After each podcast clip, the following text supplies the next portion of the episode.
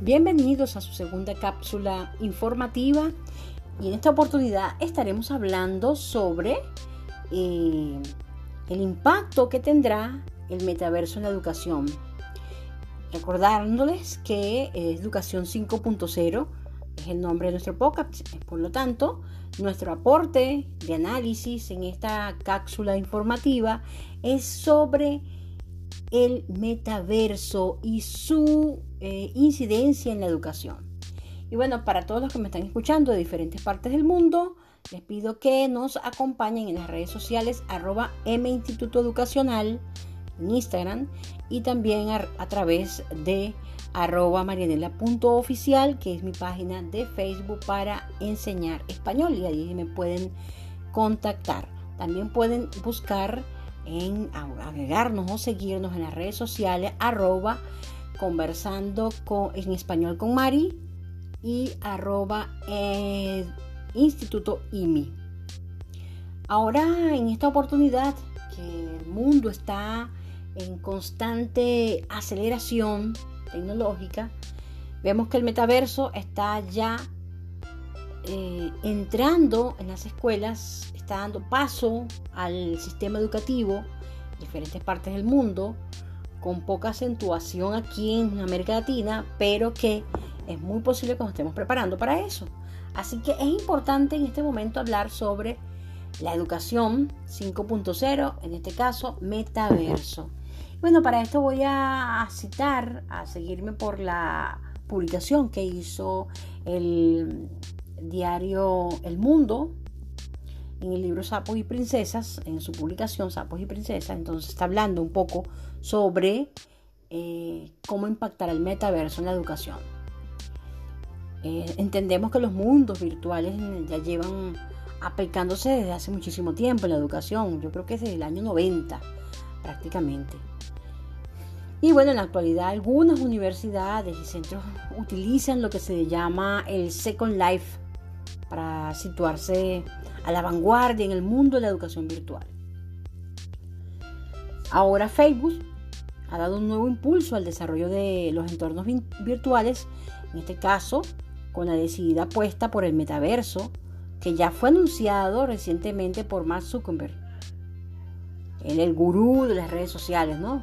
El, director, dueño de Facebook y él acaba de invertir millones de, euros en su investigación y va ya en curso el desarrollo. Hasta se han celebrado matrimonios a través del mesaverso. Entonces ya esto está prácticamente aplicado en todas partes del mundo. Ya se están adecuando los sistemas para entrar en este metaverso. Aquella tradicional Facebook, aquel tradicional Instagram, esas redes sociales muy populares eh, van a dejar de, nos van a ir llevando poco a poco al metaverso. Ya estamos viendo aquellos jóvenes que están con una computadora eh, jugando en internet, mostrando que están dentro del, mostrando un juego, un videojuego, y las personas compartiendo y hablando y, y haciendo comentarios sobre lo que está sucediendo allí. Hay muchos juegos de violencia, muchísimos juegos de violencia eso es bastante preocupante. Imagínense cómo será en el metaverso. Entonces yo creo que alguien debe controlar eh, los ingresos a los menores de edad, a lo que es la, la clase infantil. Deberían tener un control sobre esto. Pero bueno, vamos a ver cómo los sistemas educativos o los gobiernos, el Estado docente, como se dice en los sistemas de gobierno, puedan tomar control de esto. Los observatorios educativos, la ONU, las organizaciones sociales, la sociedad civil, debe incidir o debe generar el espacio para controlar el metaverso, porque de lo contrario se sale de control, así como sucedió en muchas oportunidades con WhatsApp, con Instagram, con Facebook, con todas, todo lo que tiene que ver con mensajería instantánea, con eh, plataformas digitales y aplicativos digitales. Entonces es muy importante. Ahora, y lo primero que, que nos preguntamos los profesionales o se preguntan los profesionales, la educación, más avanzada es cómo se va a integrar este nuevo paradigma en el ámbito de la enseñanza. ¿Cómo, cómo, se va a integrar? ¿De qué manera? Entendemos que el metaverso, lo definimos, eh, es la integración que surge del contacto entre diferentes universos virtuales. Por ejemplo, todos los jóvenes interactúan de manera habitual en varios mundos virtuales. El primer mundo virtual, en este caso, las redes sociales, videojuegos, esos videojuegos online, como por Fortnite o Minecraft, o en la plataforma educativa Second Life Learning, entre otros.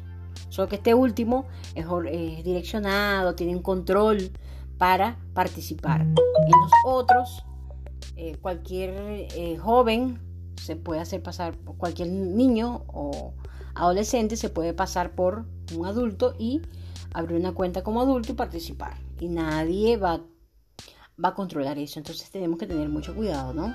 En este, en este aspecto. Entonces esta cápsula va enfocada en, en reflexionar sobre lo que es el metaverso y lo que nos espera para nuestros hijos y para el sistema mundial completo. Y bueno, digo que cada uno de, estos, de estas interacciones o de estos universos virtuales eh, son más o menos complejos en los que tienen una vida académica ¿no? y vida social. Hay diferentes avatares, un historial de actividades y experiencias, objetos, trofeos, ganados o comprados con dinero real o virtual. O sea, es una comunidad, es un mundo vamos a decirlo en manera general, el metaverso es la interacción que surge del contacto entre diferentes universos virtuales.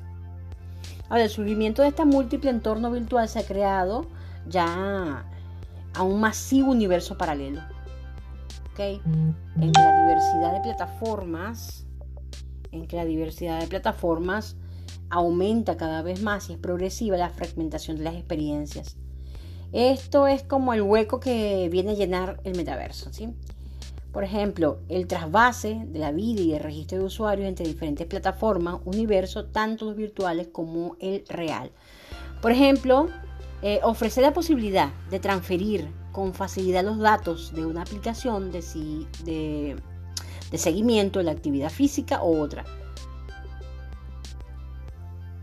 La revolución del blockchain, por ejemplo, también entre la educación y en el metaverso.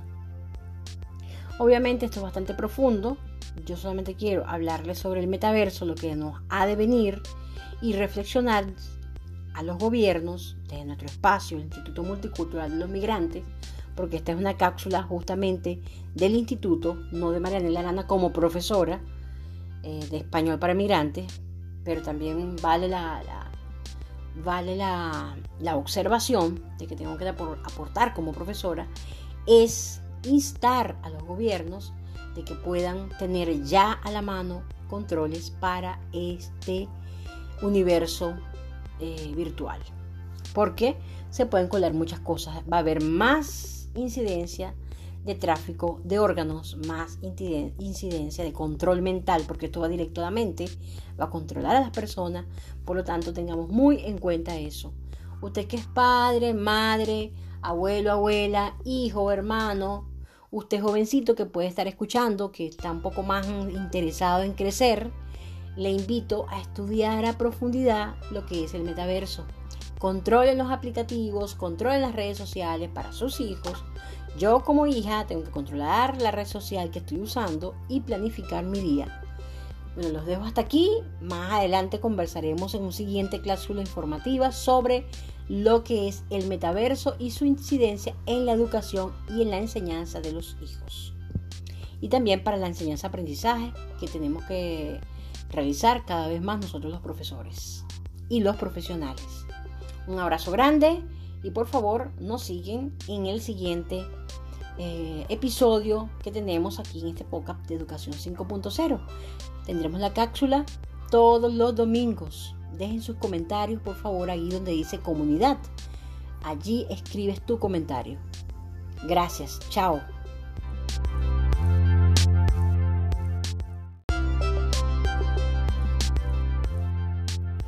Bienvenidos a su programa Educación 5.0, un podcast dedicado al emprendimiento social, eh, donde abordamos temas sobre educación, tecnología, salud, bienestar, derechos humanos, cultura hispana, migración, ciencia e investigación y también ah, es un espacio para aprender español eh, para brasileiros. Quien habla para ustedes Mariana Arana, directora y productora de este programa. Este espacio también está bajo la producción general del Instituto Multicultural de los Migrantes, que es un espacio colaborativo, una red de profesionales que apoyamos, nos apoyamos mutuamente para emprender socialmente, crecer y ayudar para una migración segura en los diferentes países donde estamos. En esta oportunidad les voy a hablar nuevamente en la segunda parte de lo que es el metaverso, un tema sumamente importante que no debemos de eh, dejarlo eh, comentar, no podemos dejar de comentar él porque eh, ha sido de gran interés y ha tenido bastante preocupación, es de preocupación por parte de los docentes, profesores y también de los sistemas educativos, de los grupos, de los grupos educadores incluso de algunos estudiantes. Ahora yo nos preguntamos, ya vimos que el metaverso en su concepto general es la interacción que surge del contacto entre diferentes universos virtuales. Sabemos que con el surgimiento de múltiples entornos se ha creado ya a un masivo universo paralelo. Mucha gente entrando en las plataformas digitales, redes sociales, las que más entran en las que más ingresan es en las redes sociales. Por lo tanto, eh, ¿cómo vemos esto? ¿En qué beneficia esto de educación? Y ahí vamos a retomar un poco la historia. Y recordemos que desde la invención en 1994 del lenguaje virtual Reality Modeling Language, eh, los mundos virtuales o entornos tridimensionales han sido utilizados para la mejora del aprendizaje. Esto ha sido de gran beneficio para la sociedad. Actualmente, todos los docentes y estudiantes emplean en su día a día diversas herramientas digitales. Yo lo hago. Tú lo haces también. Ahora, vemos que para las clases en el día a día, eh, para compartir materiales o para hacer test, entre otras actividades, clases virtuales, eh, en algunos casos ya se está apostando por soluciones avanzadas como el uso de la realidad aumentada dentro del aula presencial. Ya yo, por ejemplo, como profesora, he dado clases de español eh, presenciales con eh, realidad aumentada y también online con algunos aplicativos y plataformas que me lo permiten. Entonces, ¿qué sucede con esto? Permite que los alumnos puedan acceder a contenidos virtuales durante la clase a través de unas gafas de realidad, eh, aumentada. Pueden aprender un poco de geografía, de historia, de la naturaleza también. Eh, pueden visitar el espacio y ver como si estuviesen presentes en ese lugar. Entonces les decía en la anterior podcast, en la anterior eh, cápsula, la cápsula número 3, les decía que es muy bueno para el área educativa porque también tiene bastante control para la mente, hay capacidad de concentración, uno se desconecta del mundo y entra en ese mundo virtual donde no quiere salir. Imagínate eh, si nosotros permanecemos siempre en ese estado y olvidamos que existe un mundo verdadero y solamente vamos a estar en ese, en ese mundo virtual, entonces hay que controlarlo. ¿Y de qué manera? Tiene que ser a través del sistema educativo, a través de las escuelas, las universidades, el aporte que deben dar. Es muy importante, tiene un buen beneficio, pero también debemos controlarlo. Eh, obviamente esta diversidad de tecnologías presenta un problema práctico. A menudo son herramientas incompatibles. Aquellas herramientas entre las que entre ellas lo que dificulta la transferencia de contenidos y de forma de forma ágil, ¿no? Datos de forma ágil. Entonces el metaverso facilitará la integración dentro de la experiencia educativa de las prácticas en, entornos virtuales en las que el alumno y el profesor pueden interactuar como en una aula presencial. Entonces esta aplicación de realidad virtual eh, ya está siendo utilizada, como les decía, en muchas, eh, con mucho éxito, en muchas partes de las ciencias de la salud, por ejemplo, en la geografía, también en las intervenciones quirúrgicas virtuales. Imagínate el nivel de alcance que tiene esto, ¿no? Eh, entonces, en cualquier ámbito, esto permitirá avanzar a los nuevos modelos de enseñanza que sigue, por ejemplo, la filosofía de aprender haciendo. Y de esta forma sería mucho más fácil y motivadora para el alumno. Eh, la unión de la realidad virtual, del metaverso y la inteligencia artificial permite o permitirá personalizar los contenidos para cada alumno y esto es muy importante. ¿Y por qué? Porque va a facilitar al profesor su seguimiento y evaluación. Imagínense, van a tener control de la mente del estudiante, porque yo me puedo meter la mente del estudiante y ayudar al estudiante. Cuando estoy dando clases online de español, eh, le llevo a mis estudiantes en algunas presentaciones, algo real, más humanizado, pero también con mis presentaciones, con algunas eh, presentaciones sobre eh, algunas realidades virtuales que les envío algunos aplicativos para que estén conmigo participen, pero casi no los inserto en el metaverso o en aquellos aplicativos más profundos porque debo tener, primero debo conocer la plataforma, debo manejar la herramienta correctamente, debo tener cuidado con, eh, em, con incluir cualquier tipo de material que no sea peligroso, o sea, informativamente, que va para la mente, eh, eh, que pueda controlarlo o desviarlo de su razón de ser. Entonces hay que tener mucho cuidado con el contenido como profesores que colocamos para llevarlos a ellos a esta plataforma virtual en el metaverso o de la realidad virtual pero su, beneficio es muy importante en la educación, siempre tomando en cuenta el cuidado. Bueno, y para concluir, yo puedo decirles que todo esto apunta a que el metaverso va a dar un empuje importante a la integración de las nuevas tecnologías dentro del ámbito educativo. Y es un paso más en la gran revolución que es la formación online y que ya no es posible ignorar. Entonces nosotros, el Instituto Multicultural de los Migrantes, eh, estamos a favor del el metaverso y de todas las, innovaciones posibles que él, pueda traer. Hay personas que no están de acuerdo. Bueno, si usted no está de acuerdo, si, o si usted es de aquellos que hay que tomar previsión, deje aquí en los comentarios en la comunidad de aquí del canal, del canal de, Educación 5.0, en este podcast, y deje su comentario hablando sobre el metaverso y qué sabe usted sobre el metaverso. Bueno, y si quieren saber un poco más, les dejaré un link para que revisen una nota y eh, también puedan hacer sus aportes allí y dejarlo en el, el foro de, la, de mi blog, que es a través del aplicativo Tumblr. Es necesario que tengan ese aplicativo para entrar en mi blog. Un abrazo para todos, continúen bien y me esperan para el siguiente, para la siguiente cápsula informativa número 5. Un abrazo grande.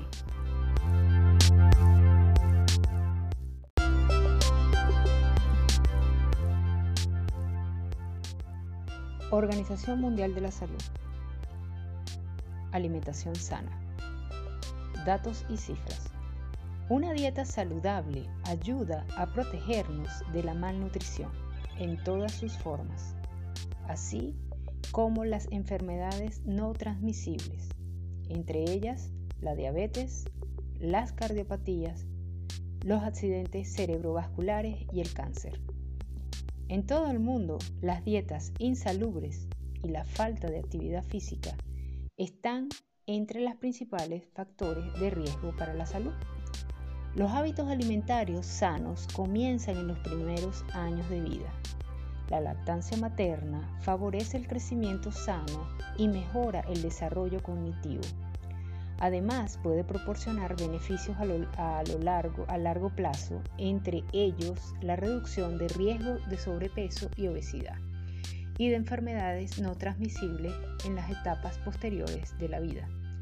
La ingesta calórica debe estar equilibrada con el gasto calórico. Para evitar un aumento malsano de peso, las grasas no deberían superar el 30% de la ingesta calórica total. Limitar el consumo de azúcar libre a menos del 10% de la ingesta calórica total forma parte de una dieta saludable. Para obtener mayores beneficios se recomienda reducir el consumo a menos del 5% de la ingesta calórica total. Mantener el consumo de sal por debajo de 5 gramos diarios, equivalentes a menos de 2 gramos de sodio por día, ayuda a prevenir la hipertensión y reduce el riesgo de cardiopatías y accidentes cerebrovascular entre la población adulta. Los Estados miembros de la Organización Mundial de la Salud, OMS, han acordado reducir el consumo de sal entre la, entre la población mundial en un 30% para el 2025. También acordaron detener el aumento de la diabetes y de la obesidad en adultos y adolescentes, así como el sobrepeso infantil de aquí al 2025. ¿Cuál es el panorama general? Llevar una dieta sana a lo largo de la vida ayuda a prevenir la malnutrición en todas sus formas así como diferentes enfermedades no transmisibles y trastornos. Sin embargo, el aumento de la, producción de alimentos procesados, la rápida urbanización y el cambio de los estilos de vida han dado lugar a un cambio en los hábitos alimentarios. Actualmente las personas consumen más alimentos hipercalóricos, grasas, azúcares, libres y sal, sodio por todas partes. Muchas personas no comen suficientes frutas, verduras y fibras dietéticas, como por ejemplo cereales integrales. La composición exacta de una alimentación variada, equilibrada y saludable estará determinada por las características de cada persona, edad, sexo, hábitos de vida y grado de actividad física. El contexto cultural, los alimentos disponibles en el lugar y los hábitos alimentarios, no obstante, los principios básicos de la alimentación saludable siguen siendo los mismos.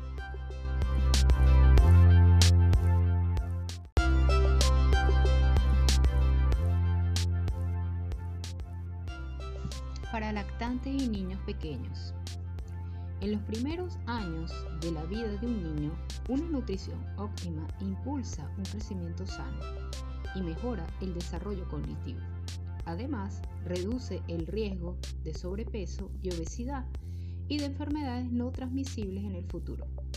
Los consejos para una alimentación saludable durante la lactancia y la niñez son los mismos que en el caso de los adultos si bien los elementos que figuran a continuación también son importantes, debería alimentarse a los lactantes exclusivamente con leche materna durante los primeros seis meses de vida. La lactancia materna debe continuar al menos hasta los dos años. A partir de los seis meses de edad, la lactancia materna se debería completar con diferentes alimentos inocuos y nutritivos en los alimentos complementarios no se debe añadir sal ni azúcares.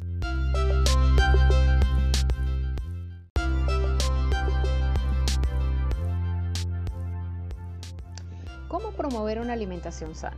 La alimentación evoluciona con el tiempo y en ella influyen muchos factores socioeconómicos que interactúan de manera compleja y determinan modelos dietarios personales.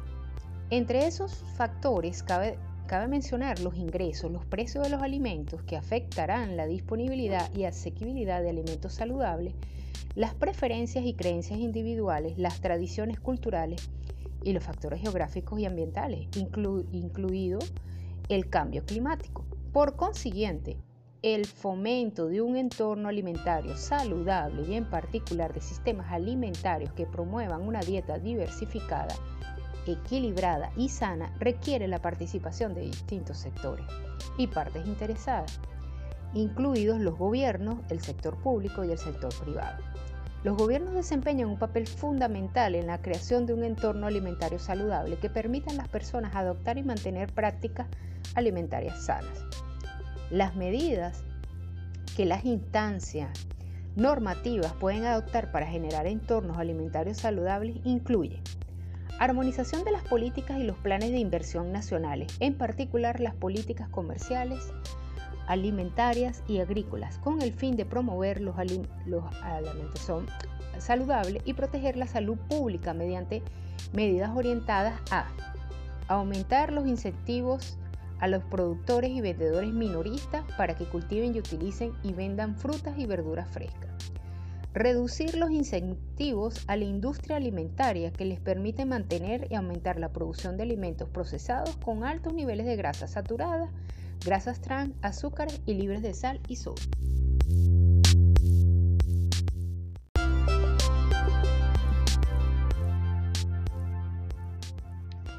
Consejos prácticos para mantener una alimentación saludable. Frutas, verduras y hortalizas. Comer al menos 400 gramos o 5 porciones de frutas y verduras al día reduce el riesgo de desarrollar enfermedades no transmisibles. Ayuda a garantizar una ingesta diaria suficiente de fibra dietética.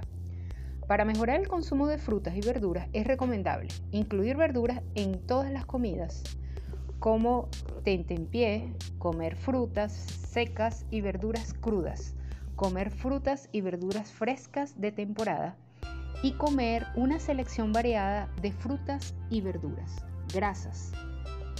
Reducir el consumo total de grasas al menos del 30% de la ingesta calórica diaria contribuye a prevenir el aumento insalubre de peso entre, eh, insalubre de peso entre la población adulta. Además, para reducir el riesgo de desarrollar enfermedades no transmisibles es preciso limitar el consumo de grasas saturadas a menos del 10% de la ingesta calórica diaria. Limitar el consumo de grasas trans a menos del 1% y sustituir las grasas saturadas y las grasas trans por grasas no saturadas, en particular grasas poliinsaturadas. Para reducir la ingesta de grasas, especialmente las grasas saturadas y las grasas trans de producción industrial, se puede cocinar al vapor o hervir en vez de freír, Reemplazar la mantequilla, la manteca de cerdo y la mantequilla clarificada por aceites ricos en grasas poliinsaturadas, por ejemplo, los de soya, canola, maíz, cártamo y girasol.